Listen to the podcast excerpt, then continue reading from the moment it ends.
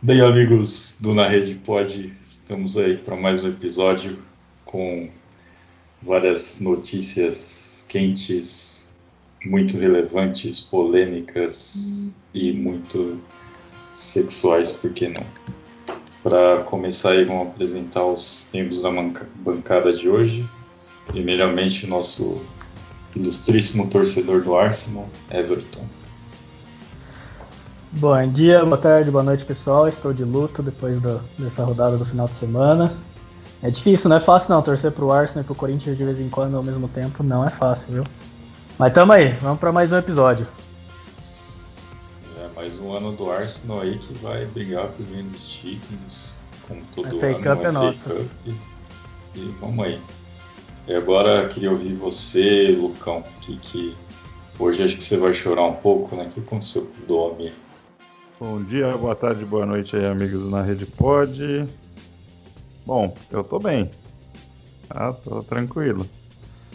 É, eu só acho que a decisão aí do Flamengo foi errada. Mas é isso, é papo pra Sabia. gente discutir mais pra frente. Não, poxa. É uma, uma decisão errada. Na verdade, é, é o velho futebol brasileiro, né? É, não jogou bem lá dois, três jogos, manda o cara embora que não serve. É sempre assim, né? Tipo, não em, a longo prazo em detrimento aí do. né? É, fica em detrimento aí para resultado. né? Então. Vai, vamos, vamos ver o que vai dar agora, né? O Rogerião aí da, da massa lá, né? No Flamengo. Vamos ver se dá certo. É isso aí, Lucão. Bom, a gente aqui do Na Rede Pod deseja maior sorte do mundo pro Rogério Senna, apesar de ninguém aqui ser São Paulino, mas ele tá fazendo um grande trabalho. Né? Bom, teve alguns aí que foi virar casaca, mas a gente não vai entrar nesse demérito aí não. É, vamos reiniciar o podcast com a primeira pergunta aí. É, quem foi melhor no Brasil, Passarela ou Domenech? O que, que, que vocês podem falar? Passarela. Não precisa nem apresentar a estatística, né, Lucão? Que, que? Não, não. é- Aí nesse caso eu vou discordar do Everton, porque meu passarela no Corinthians foi muito ruim. o passarela conseguiu perder na mesma semana pro Marília e se eu não tô enganado, ainda perdeu pra um outro time do interior, não lembro qual que era. A gente fala do, do Marília aqui porque eu tava no estádio, né? Eu tava na época torcendo pro Marília, porque aqui, é, pelo menos eu e o Guilherme aqui, nós somos maquianos, né? Então, Pá, eu também. é, você é mais ou menos, né, Everton? Porque Não, você torce não também tem por. torcer pro Cara- Mac e pro Noroeste. E pro Noroeste. É, não dá, não dá. O cara quer Nesse exato momento eu torço pro São Carlos, mas já torci Ah, pro. MAC, já torci É. pro Norusca. Isso, é, é Eu cafelante. gosto de né? apoiar o comércio É. local, entendeu? Ah, Os pequenos tá bom. Não, tudo bem, tudo bem. Isso aí de apoiar o comércio local também. Eu apoiei o Velo na época que morava em Rio Claro, né? Fui assistir os jogos de soccer lá em, em Macomb também. É, tá bom. Você tá tranquilo aí, tá, tá salvo nessa, tá? Mas vamos voltando lá pro Corinthians, né? Aquela semana fatídica que o, o Passarela conseguiu tomar aquele gol do Frontini né, no final do jogo. E fez aí, né, o Corinthians passar um vexamezinho lá em Marília. Né? Gaviões ficou super feliz aquele dia. É complicado. Passarela também que junto com o Domenech foi goleado também, só que o Passarela foi goleado de ninguém mais, nada menos que o poderoso Cianorte, né? Não sei se vocês sempre aquela tristeza com o timaço, né? time do que é mais tudo errado. Mas, cara, eu acho que eu vou até concordar um pouco em partes que com o ponto do Lucas aí, que acho que a demissão do Domenech talvez foi um pouco precipitada. Mas queria, tipo, um pouco mais opinião a fundo aí do seu, senhor analista. Não, pô, é, é assim. Falta, lógico, né, uma, uma coesão no trabalho. Eu acho que o que o, do, com relação ao Domenech, né, eu acho que o que faltou principalmente é para os jogadores foi entender a, a ideia de jogo. É complicado mesmo. é, demanda, demanda muito tempo A gente vê pelo trabalho do, do Guardiola aí, nos, tirando o Barcelona, que foi sucesso imediato, mas o Bayern no, no City aí, vai um tempinho, cara, para entender jogo de posição, né? E você pegar isso num time que praticamente, vamos dizer assim, estava acomodado, né? Com os títulos que ganhou no ano passado. Ah, poxa, ninguém vai me tocar, ninguém me tira do time titular. O cara chega, planta o rodízio. Porque, lógico, ele está querendo expor as ideias dele. Né? E os caras não vão pegar logo de cara. Mas, né, é isso aí. É, ah, talvez a falta de paciência do dirigente brasileiro de entender um pouco como estão rolando as coisas e também, principalmente, né, o, o, o, jogador brasileiro aí, ele tem uma, uma dificuldade muito grande de aceitar a ideia nova, né? Então, vamos ver como é que vai ser. É como eu disse, vamos ver como é que vai ser com o Rogério Ceni. Aí é bom que agora pelo menos fala a mesma língua, né? Talvez isso ajude um pouco. Mas é, a frigideira brasileira, né? No qual agora a gente só tem aí três técnicos, se não estou enganado, talvez menos, né? E contando com o Rogério, que estejam aí no mesmo, no mesmo clube aí nesse ano de 2020, no Campeonato Brasileiro, porque o resto troca de técnico rolando solto aí. Os caras não duram mesmo, não tem jeito. Não tem trabalho longo a longo prazo aqui no Brasil, não. E você acabou vendo aí também, não só o Domenech, né? Mas a gente viu a notícia aí do Kudê também. E o cara saiu repentinamente, então tá meio que duas vias aí de emissão, tipo, técnico saindo do nada diretoria demitindo do nada, então tá complicado. E aí, o que, que você acha aí também, Everton, desse cenário aí? Então, eu, é a mesma linha do Lucão, eu diria, né? É aquele problema, o clube clube é muito exigente em querer resultado imediato, independente de como vai ser a interação, a adaptação do técnico. Ao mesmo tempo, para o clube trazer uns caras desses, eles prometem, a, a, prometem tudo e mais um pouco para os caras, né? E muitas vezes os caras não dão conta nem de pagar salário, imagina trazer jogador ou melhorar a estrutura que eles prometem, né? Que tudo indica, parece que foi o caso do Kudê, por exemplo. Né? O cara é, ele é atualmente técnico do líder do Campeonato Brasileiro, o que ainda assim ainda significa alguma coisa hoje em dia, né? E só que ele pegou um time meio baleado já ano passado, né? Começou a dar uma mexida, conseguiu melhorar bem já. E tava com um time, mas assim, se olhar o elenco do time, não tem nada demais lá, né? E mesmo assim tá lá, líder do campeonato. Só que tudo indica que parece que o Inter prometeu, prometeu, prometeu. O cara pediu, pediu, pediu, não responderam. Aí veio uma proposta de um ex-clube que o cara jogou bola. Já dá uma visualização internacional pro cara. E querendo ou não, é, o Campeonato Espanhol ali, depois você tira o, o, o topo ali, que nem isso tá tendo mais agora, o top 3 ali. É, o resto é tudo muito competitivo ali, né? Então, tipo, dá pra ele, por mais que o clube esteja meio mal agora, dá pra ele dar uma ajeitadinha na casa lá e subir, né? A, a situação do time. Tipo, o cara vai embora, ué, porque o clube exige tanto do cara, mas na hora que deles cumprirem a obrigação deles, eles não fazem nada, né? Então eu acho que o Kudê tá mais que certo, né, de ir embora. Foi basicamente o que o São Paulo fez também no Santos, né? leite de pedra ali. E o Santos também prometeu, prometeu, prometeu, não cumpriu, não cumpriu, não cumpriu. Ele falou, eu tô indo embora também. Tô de boa de ficar nessa loucura aqui. Foi pro Atlético que imagino que prometeu um monte de coisa, e eles que não se cuidem também, se não cumprirem. Então, eu acho que é, é meio que é o mal dessa cultura do, do futebol brasileiro, né? De jogador que não, não aceita muita ideia, a não ser que seja um medalhão, chega um medalhão lá botando banca, senão os caras são relutantes mesmo em aceitar. E ao mesmo tempo o clube com isso, você tem 15 dias para mostrar resultado, porque senão. É só olhar o, o Diniz no São Paulo, né? Não tô falando que o cara é perfeito, longe disso, mas o cara perdeu, começou a perder ou empatar alguns jogos já começaram também a balançar. E a gente tá falando do top 3 do Brasil, né? Tipo, Flamengo, Inter e São Paulo. É, o São Paulo, eu acho que São Paulo já tá em terceiro, tá quase em terceiro, mas tem trocentos jogos a menos, né? Então, tipo, acabou de balançar o primeiro e segundo colocado do Campeonato Brasileiro. Olha isso. Não estamos falando de time que tava mal, né? E o São Paulo era outro que estava capengando. Então, eu acho que o Kudê fez bem, sim, em sair. Ah, então, e completando aí o que o Everton tinha falado, é... vou botar até uma polêmica aqui, mas eu acho que o título lá do Flamengo do ano passado meio que criou uma, uma aura do trabalho a longo prazo é... não serve, por exemplo, para ganhar título. Então, ah, se botar um técnico qualquer ali, o cara, né? Se o cara domina o grupo, o cara vai lá e vai ganhar o título e tal. É né, igual ele fez com o Flamengo. É muito raro. Muito raro. Só vê o tanto que ele tá capengando no Benfica agora. Tipo, é uma, é uma ocasião. Foi de ocasião. Exato, exatamente. É, aí você pega lá um trabalho de longo prazo, que nem pega o, os últimos aí brasileiros que ganharam Libertadores antes do, do Flamengo. É, se não estou enganado, foi o, o Grêmio, né? E. Deixa eu ver aqui quem foi o outro. O Corinthians, né? Acho que foi antes do Grêmio. Não teve mais, né? Durante esse. É, teve o Atlético, o Atlético Mineiro, né? Também. Isso. Mas se você for lá, nesses desses últimos quatro títulos brasileiros, três deles são com técnicos que tipo, pegaram um time assim muito tempo. O Cuca pegou bastante tempo, o time do Atlético. O Tite, muito tempo, time do Corinthians. E o Renato também, muito tempo, time do Grêmio.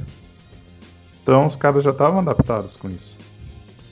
Então, você viu? Tem que chegar sempre um medalhão pro cara ganhar carta branca, né? Pra poder fazer isso. Exatamente. Exatamente. Senão, se você olhar agora, o único time que realmente estava começando a fazer isso e estava animado, porque estava dando certo, só que assim, é um time de baixa estatura, né? Então leva mais tempo, mas estava evoluindo bem, é o próprio agora que se ferrou Fortaleza de novo, né? é o único que estava, eu diria, dos atuais, é o que estava acreditando nisso, né? E tava colhendo os frutos, porque o Fortaleza estava tava bem no campeonato, dado o elenco que eles têm. É, então. Eu fico pensando assim, talvez o Bahia tenha feito uma contratação muito boa hum. com o Mano Menezes. Porque é um técnico que ele entrou em baixa, né, nos grandes centros, vai lá pro Bahia, se ele conseguir fazer um time de sucesso, lógico que vai crescer o olho, mas se ele for inteligente o suficiente para entender que no Bahia ele vai ter estrutura para ser, para ser campeão, né, ele vai continuar lá, com certeza. É, o Bahia ah. era outro que também estava meio que focando nisso, né? É, espero que eles continuem mesmo. Sim, agora que nem, ó, vou, vou te botar o, o, exemplo do trabalho a curto prazo, né? Só olhar o esporte do, do Jair Ventura. Espera começar os resultados ruins para vamos ver se, se aguenta. Não, um abraço. É, ficou cheio de oba-oba aí, que saiu ganhando todo mundo, mas eu não sei se aguenta até, até o final. Ah, o esporte, tipo, parece que virou mania, né? Todo começo os caras chegam lá em cima, mas acaba cedendo. O esporte tá cheio de, de problema financeiro. Time feminino no ano passado capengando, time feminino esse ano, então, na segunda divisão do brasileiro capengando de novo. Diz que não tem dinheiro para pagar as, as, atletas. E também não tem dinheiro para pagar o masculino, mas foi lá e contratou o Thiago Neves, né? É o que o Everton tava falando. Pega, contrata lá, né? Tal, dá, investe uma baita, dá uma grana e depois não tem dinheiro para pagar o salário. Pois é, e terminando só mais um dessa guerra de. Essa dança das cadeiras aí dos técnicos, eu, eu, Everton, aqui, com toda a minha sabedoria e experiência no futebol, ou seja, nada, acho que o Rogério Ceni tá tendo a chance da carreira dele agora. Eu acho que foi meio precipitado, mas já que ele aceitou, é bom ele fazer um bom trabalho, porque já vacilou com São Paulo, já vacilou com. Bom, o Cruzeiro já tava numa zona.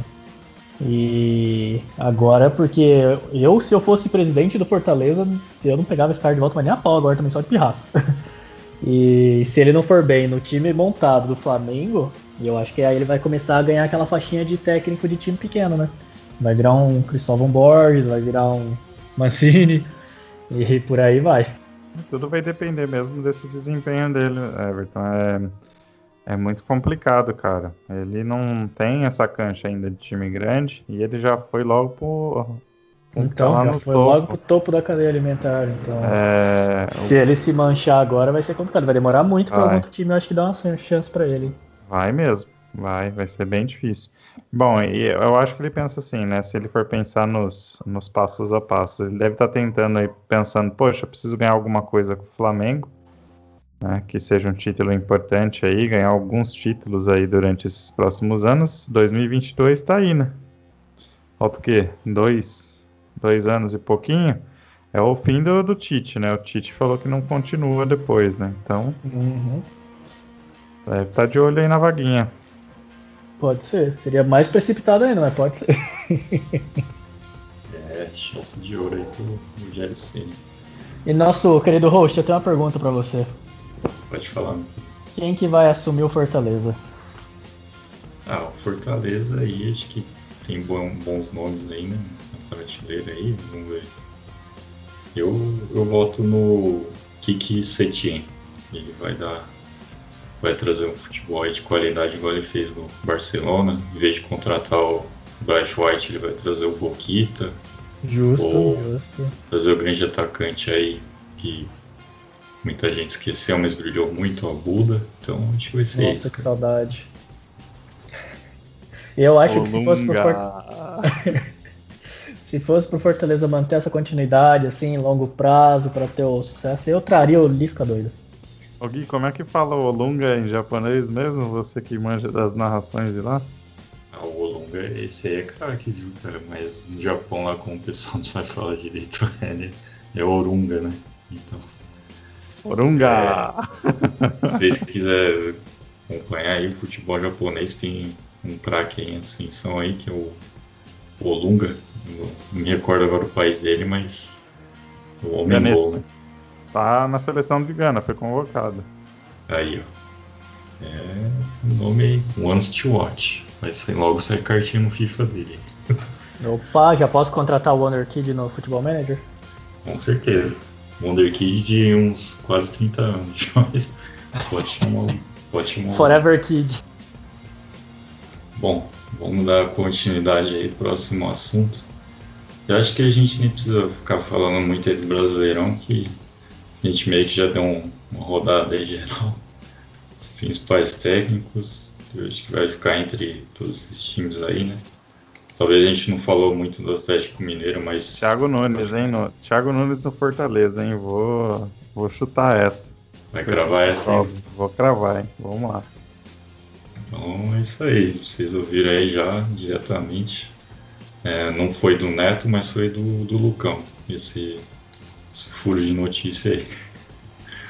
É, mas enfim, também o São Paulo acho que está fazendo um bom trabalho. Não sei se ele vai.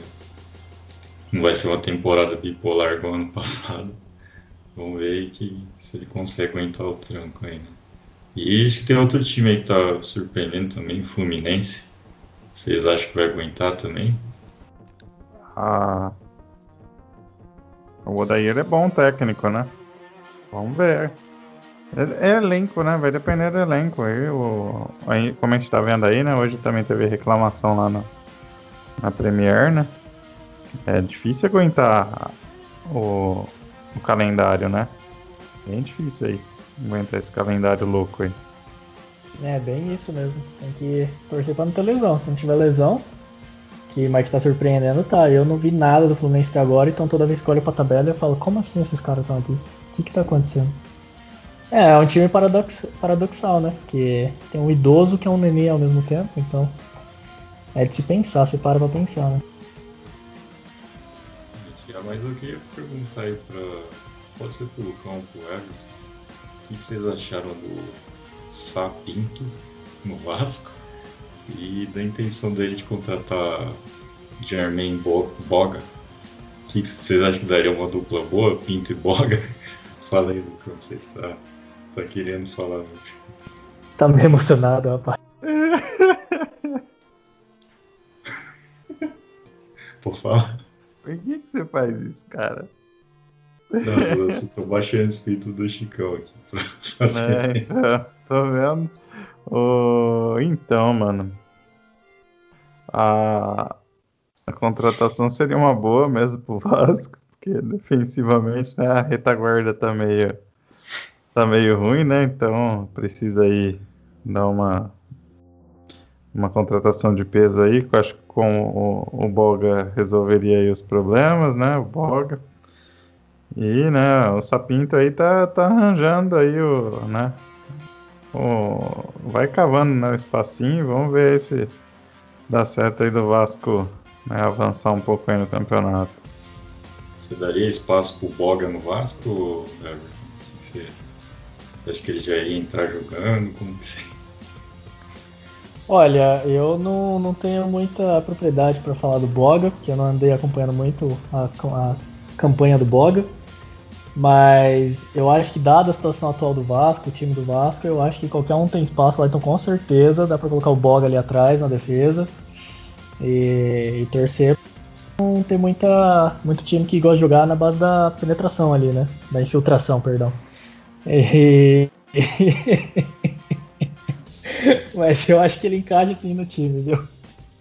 Que pouca vergonha, meus amigos. É, a gente pede desculpa aí, pessoal que tá ouvindo, mas vamos seguir aí com um pouco mais familiar, vamos ver. É, agora eu queria falar de vocês o que vocês estão achando da eliminatórias. O que vocês acharam da convocação do Tite? Vocês acham que só com eliminatórias vai dar para testar mesmo esse elenco para 2022? O que vocês acham? Aí? Ah, eu acho que não é questão de se vai dar, é questão de tem que dar, né? Não tem muita opção, a não ser eliminatória, então. Eu, pra ser bem sincero, eu tô achando mais do mesmo o trabalho do Tite, não muito diferente do que ele fez da outra eliminatória. Tem os caras que eu não entendo realmente como é que ele chama, mas é uns caras que ao mesmo tempo eu não sei nem se. Eu acho que ele chama só pra encher barriga mesmo, tipo, temporário, pra depois não vai chamar mesmo. Então, tipo, pra não atrapalhar os times daqui, chama uns caras nada a ver lá de fora. Mas, sei lá, eu tô achando mais do mesmo. Eu, porque, não, sinceramente, não tem, não tem desafio pro Brasil nas eliminatórias aqui. Pode falar, ah, Uruguai, Argentina, mas assim, vamos por perto pra eles, tá seguindo um jeito Copa do Mundo, então. Desafio, desafio, desafio. Não tem, né? Então. Eu não tô, tô muito assim achando que vai ter uma revolução não, pra ser bem sincero. Não tô muito empolgado não. É, eu vou na mesma linha do Everton, por enquanto, do que a gente viu aí do, dos dois primeiros jogos, não teve muita evolução mesmo. É, o que a gente espera agora é que tenha uma mudança nesse pensamento de jogo, nessa ideia de jogo. Porque se não tiver mudança nessa ideia de jogo aí, vai pegar uma outra Bélgica aí no caminho, que nem é uma das seleções assim top mesmo da Europa né? Vai pegar uma França aí, um Portugal da vida, opa, não vai dar conta não. Os caras estão voando. E enquanto isso a gente está pegando aí, né? Venezuela, Bolívia, Uruguai, né? Que Uruguai agora aí já está até meio capengando das pernas, né? Tá dando agora acabou a revolução dos zagueiros, dos atacantes, começou a revolução dos meias, né? Do Uruguai. Engraçado como o Uruguai ele vai fazendo a, a, revolução pelas posições, né? Então agora todo o resto do time tá bem envelhecido. O meio tá promissor, né? É, cara.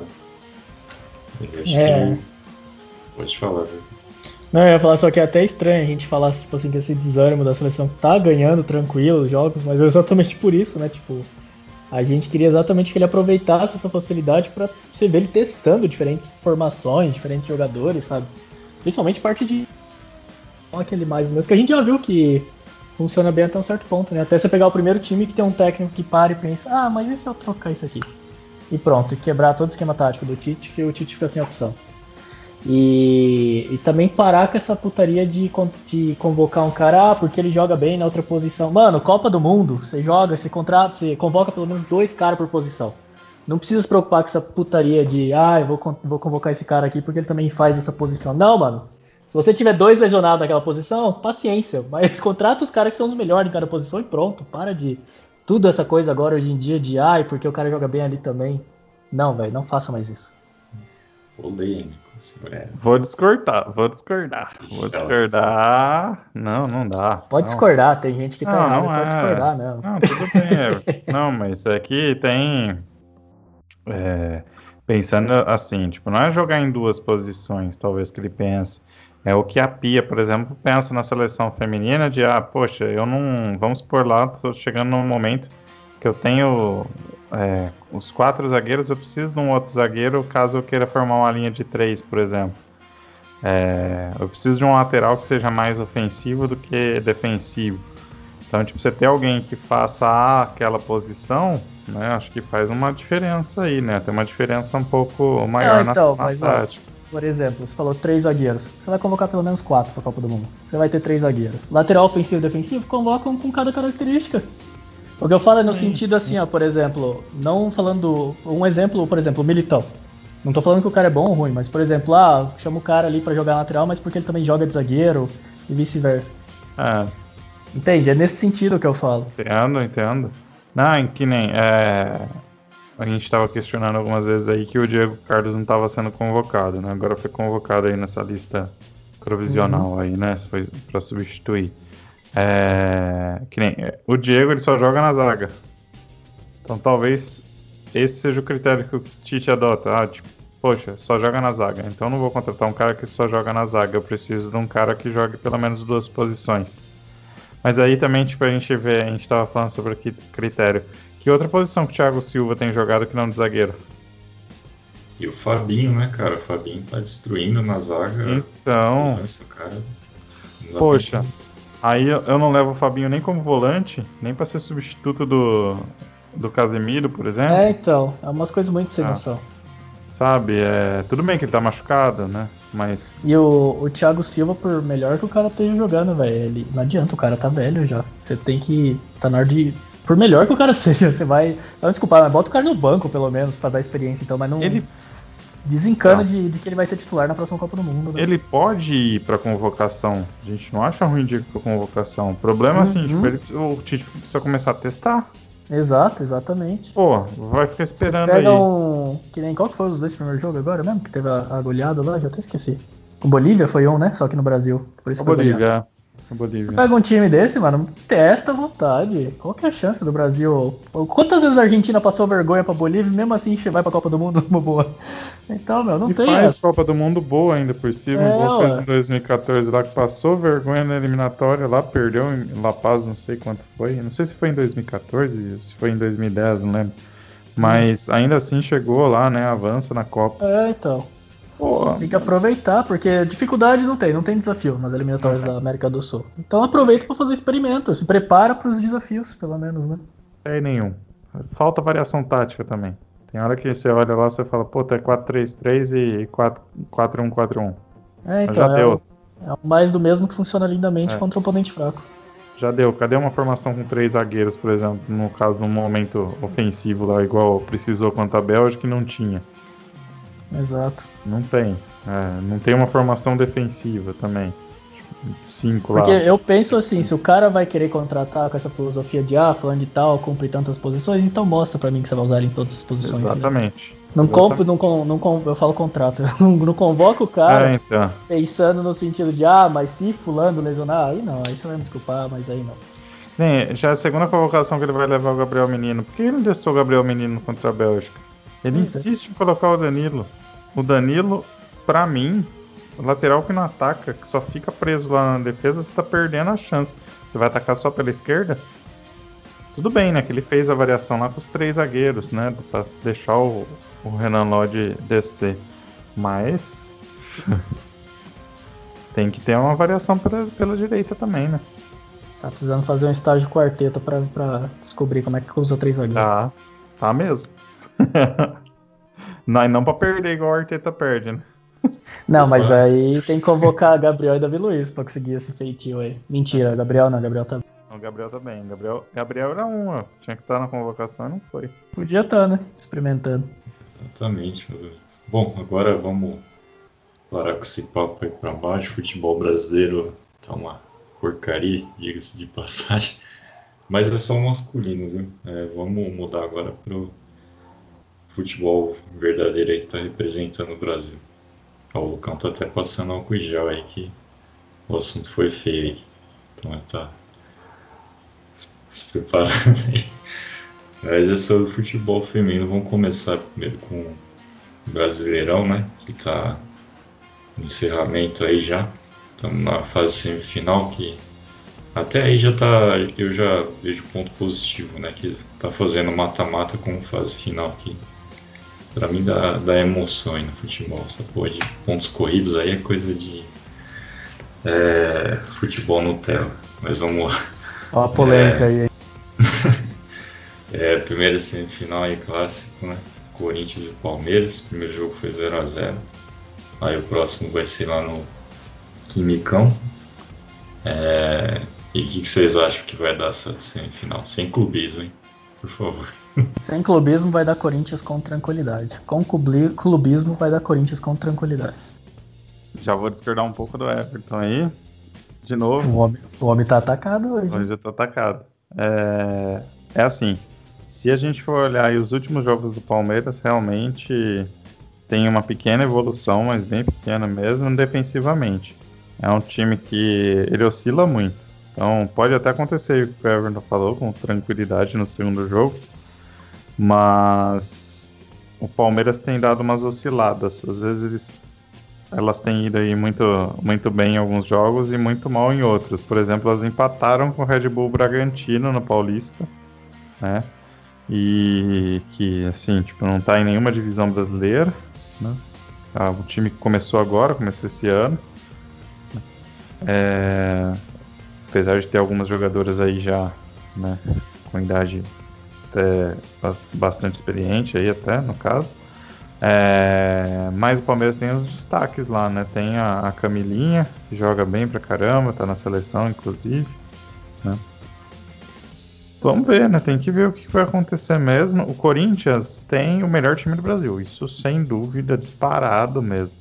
Mas é mata-mata. Aí, como o Guilherme falou, né? É emocionante e tal, não sei o que. O Everton até falou, é polêmica. Por que é polêmica? O Corinthians é o melhor time disparado no, no, na primeira fase e era pontos corridos.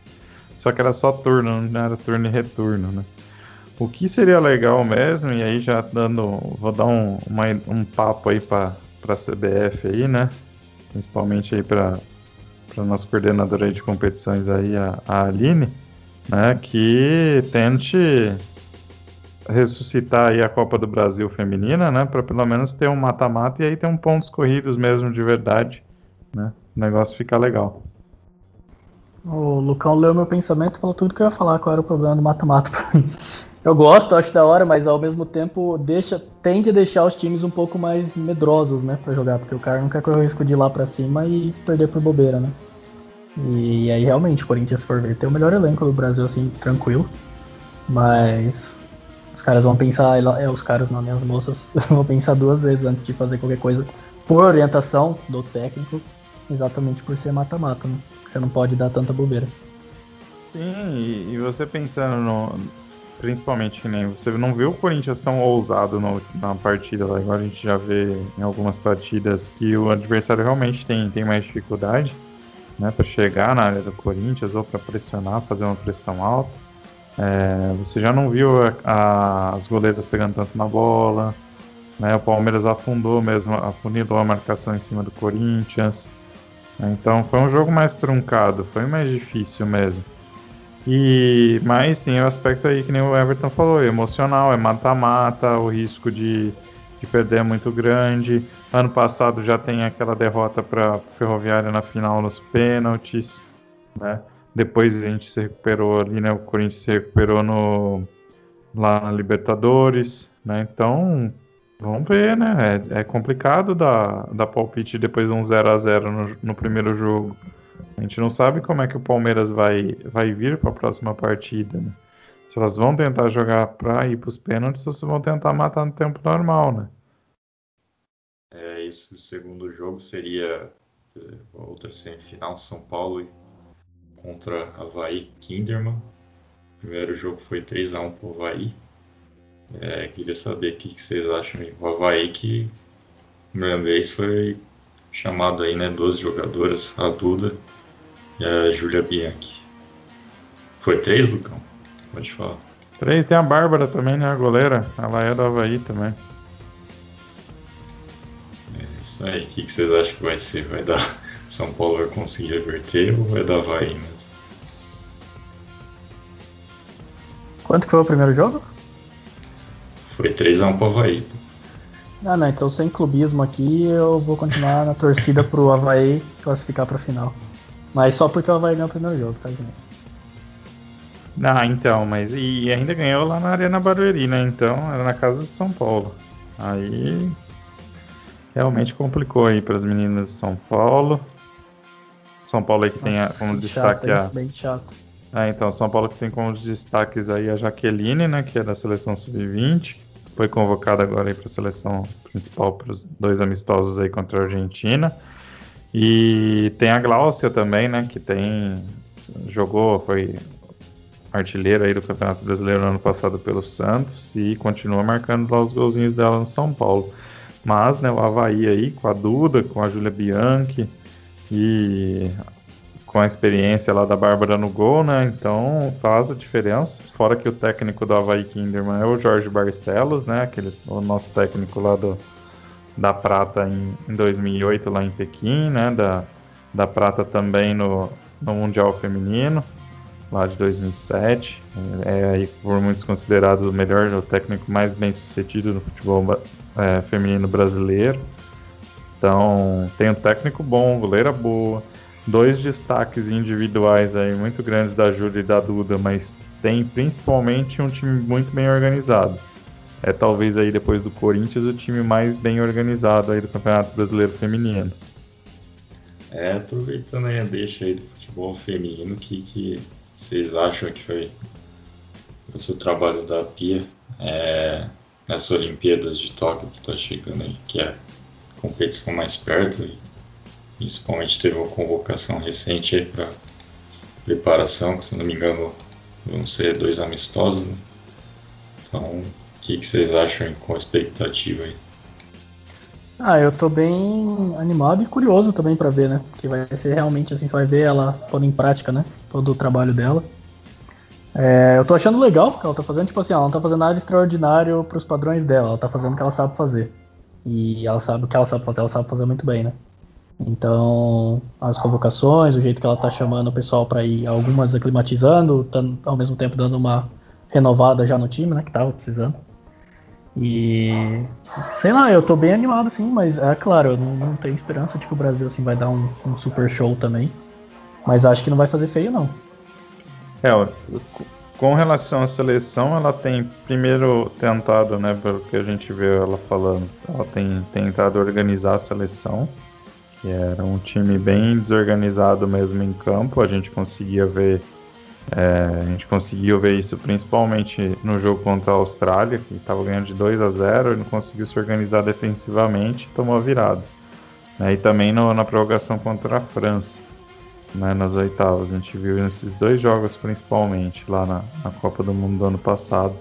E a gente já viu uma certa organização lá no torneio da França, né? lá em que foi disputado acho que em março, se eu não estou enganado que já deu um pouquinho mais de trabalho para os times europeus, né? Empatou com a Holanda, né? Perdeu de pouco para a França, perdeu também acho que de pouco para o Canadá, ou empatou com o Canadá, não lembro. Então tá dando trabalho para times aí que já tem, né, um, um know-how maior aí tecnicamente aí nesses últimos oito anos, né? É, agora com relação às Olimpíadas, eu acredito que ela vai levar um time já experimentado, até porque o tempo é curto, né? E acredito que a renovação, renovação mesmo, nós vamos ver na Copa do Mundo, né? na próxima Copa do Mundo lá na Austrália e, e Nova Zelândia.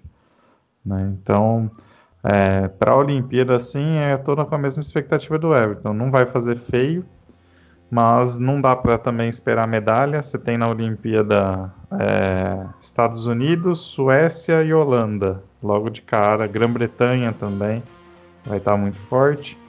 Então você tem aí pelo menos as, você já tem as quatro semifinalistas da última Copa do Mundo.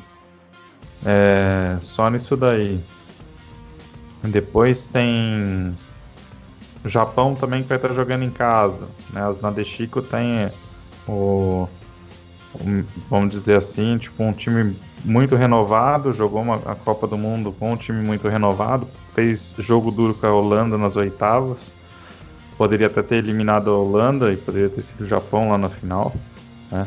E acho que com um ano a mais de preparação agora elas vão levar um pouco mais de vantagem. Então tem muito time difícil. Vai ser difícil, talvez até vai passar da primeira fase, dependendo dos adversários que pegar aí. Lembrando que são 12 times só no feminino, não são 16 igual no masculino.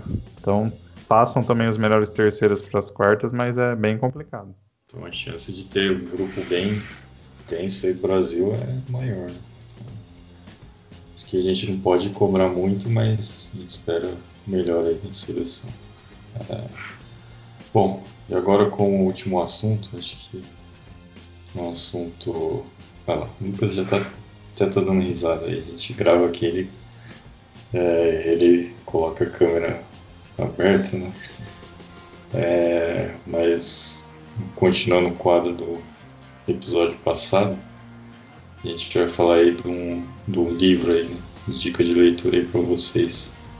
É, no caso será o Guardiola Confidencial. Bom, acho que quem mais doutor falar desse livro aí seria o nosso querido Lucão. E o que, você tem para falar desse livro aí? Cara, é assim.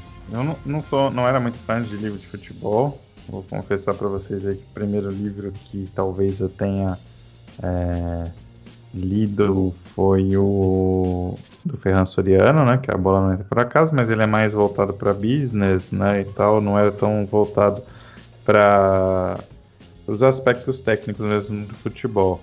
Daí, né? Como a gente falou no último episódio, né? Falei sobre o nós falamos sobre o Invertendo a Pirâmide, né? Que foi um dos livros que eu conheci lá nos Estados Unidos. fiz o meu período de intercâmbio. É... Também vi o The Numbers Game, mas o que realmente inspirou mesmo foi quando eu peguei esse livro, né? Tipo, ganhei esse livro que comprei, né? No caso, acho que foi esse livro que eu comprei em Minas Gerais. É... Foi para uma viagem tentar lembrar aqui para onde foi. Para Juiz de Fora. E aí fui numa, numa, livraria lá e comprei né, esse livro do Guardiola, que eu tinha interesse né, de ver, todo mundo falava desse livro. E realmente é um livro que você pega e você consegue ter toda a experiência lá dentro do clube. Consegue realmente, você se sente lá dentro.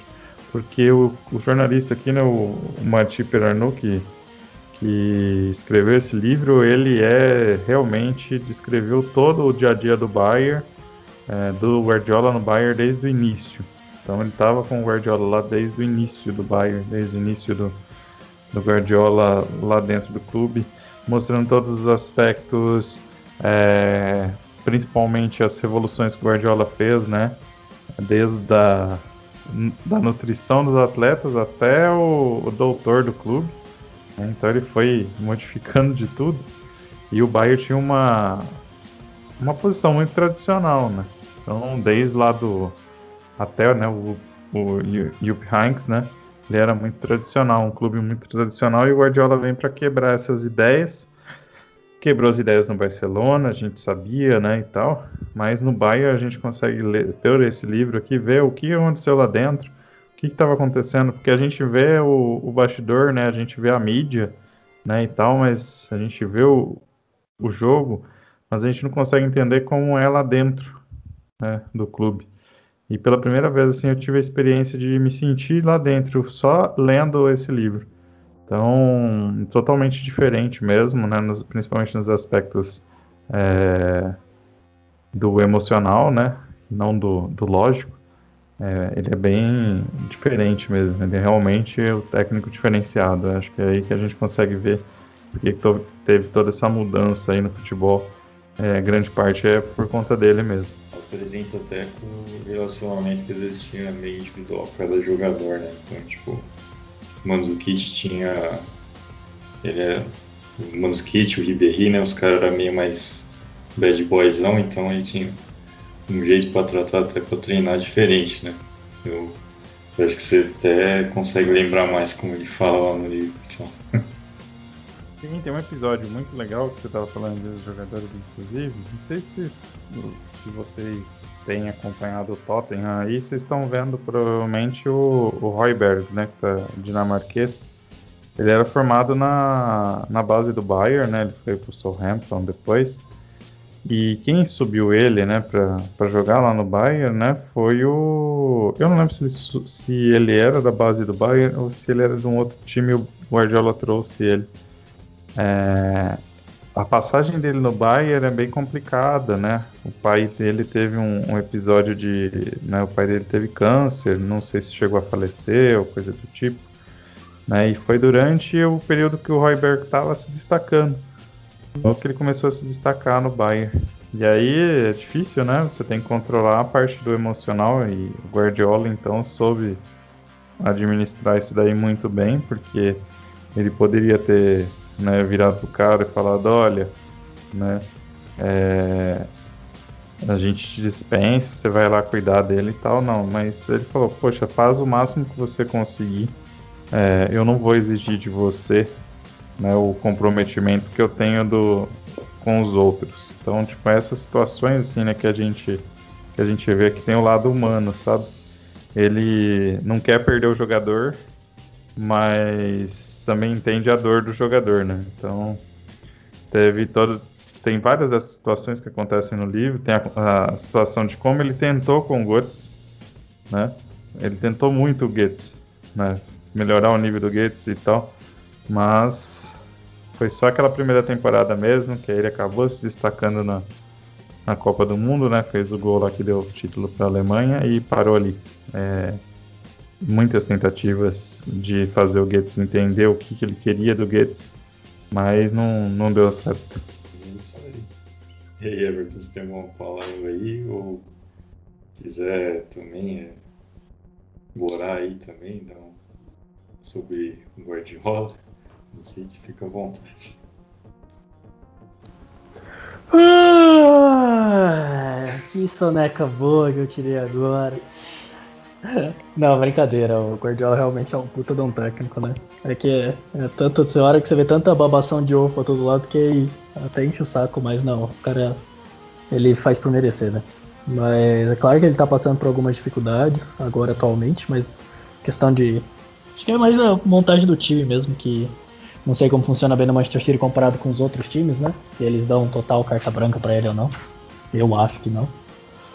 E também situação pandemia, situação financeira dos clubes, blá blá blá, mas então eu acho, aparentemente, por enquanto, eu acho que ele tá na, no momento mais baixo da carreira dele, se for ver.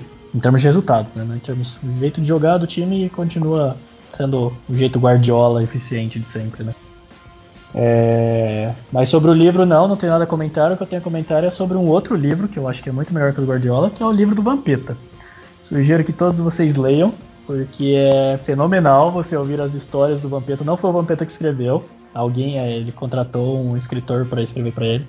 Mas é ele contando os bastidores desde todos os clubes que ele passou, de situações que, desde engraçadas até uns apertos que ele passou. É muito interessante de ver e garanto que é muito melhor que esse livrinho aí do Guardiola. Fica a dica. É o Histórias do Velho Vamp, esse daí, ou Isso, tô, exato. Tô louco pra, pra ler esse daí, cara. Oh, é, sem zoeira, eu li, é muito legal, é muito divertido. Eu tenho é. ele. Ah, o... eu vou. Vou atrás desse aí também que eu quero ver. Eu nunca esqueci uh, quando ele conta quando ele foi pra Holanda. Acho que foi na Holanda, que foi pra comer lá que ele teve dificuldade.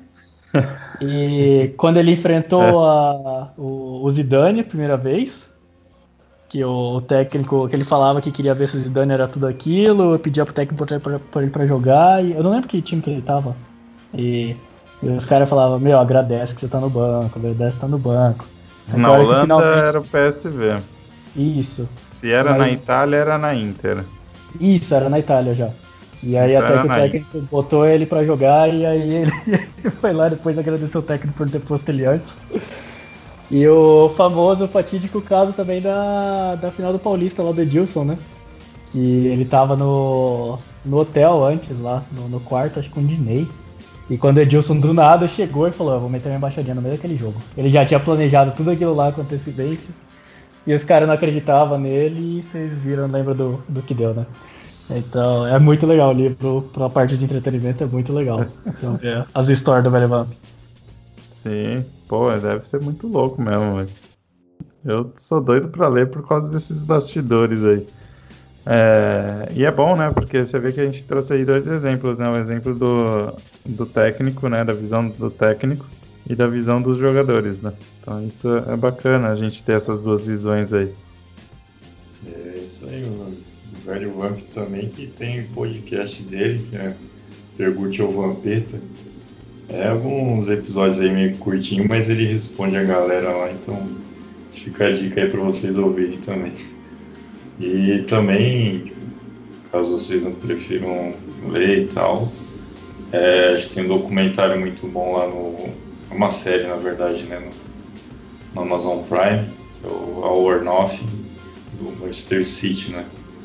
Então lá dá pra ver todos os pontos aí que o Lucas falou, realmente muito legal, assim, dá pra ver bem aberto como que é tudo, desde preparo físico, recuperação dos atletas, se não me engano, Acho que o Mendy teve uma fase meio ruim lá, no sítio principalmente de lesão, e mostra tudo lá como o pessoal é tratado, principalmente também como o Guardiola faz o speech dele, né, para preparar o jogador conversa inicial antes do jogo.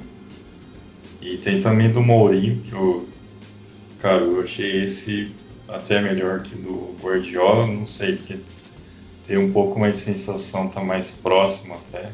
Eu assisti inteiro do Mourinho aqui do temporada do Tottenham. Cara, foi sensacional, assim, dá pra ver porque esses dois técnicos estão no patamar que estão, né? E é bastante interessante aí, fica a dica pra vocês aí. Bom, então vamos encerrar aí, né, com as boas dicas aí, né, de um, de grande jogador e um livro só do Guardiola. É, vamos falar aí. É, vamos se despedir então, começando pelo Everton. Bom, sempre um prazer estar aqui com vocês. Obrigado pelo convite mais uma vez. E eu acho que o Domi é melhor que o Guardiola. Falou, um abraço. Bem ousado, né? Depende, se for como assistente técnico, realmente o Domi é melhor que o Guardiola, né? Mas aí é a experiência de cada um, né? A experiência do Guardiola como técnico fala por si só. Mas é aquele casamento, né? Acho que o, o que o Guardiola talvez esteja precisando é realmente que o Domi volte a ser assistente técnico dele. Opa, quem não quer? É, até se virasse pro Everton, tenho certeza que o Everton ia querer também. Ah, se o Arsenal me contratasse depois, eu topava. Isso aí, então. Arteta é o exemplo. É, é isso aí, pessoal. É, um abraço, bom dia, boa tarde, boa noite. E nos vemos no próximo episódio aí com mais polêmicas e novos quadros aí, quem sabe também. É isso aí. Falou!